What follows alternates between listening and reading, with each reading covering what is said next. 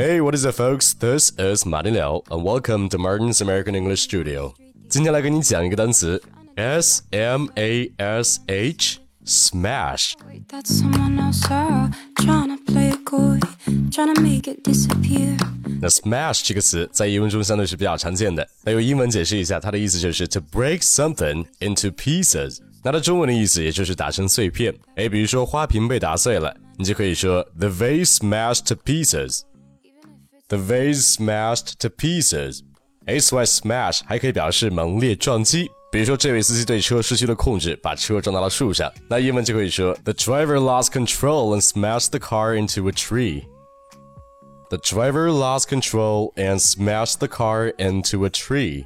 哎，那除此之外，smash 刚刚说过还可以做名词。那 smash 做名词的时候，就是表示打碎或者是撞击的声音。哎，那比如说刚刚车子撞到树上的声音，叫醒了所有的邻居。 那英文就可以说 The smash of a car hitting a tree woke all the neighbors。The smash of a car hitting a tree woke all the neighbors。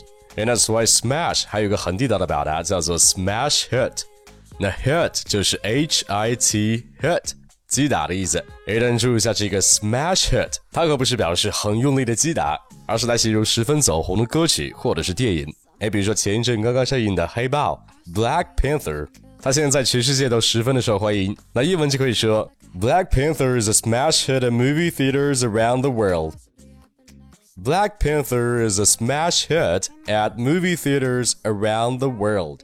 好了，那今天跟你讲的 smash 这个词，你可能之前也是知道的，但是今天讲的其中一些很常用的用法，特别是 smash hurt 这个表达，你要去做到真正的了解和内化。那只有把这样的表达给它用出来，才会让你讲出来的英语更加的地道。好了，那节目的最后，记得来关注一下我的微信公众号“马丁柳美语工作室”，记得每周的一三五来获取最新的更新吧。哎，对了，此外，生活美语听力真音班是一个全年招生的课程，所以说快来了解一下课程设置，赶紧来报名吧。Alright, that's about it. Thanks for listening. Until next time, love you guys. Peace.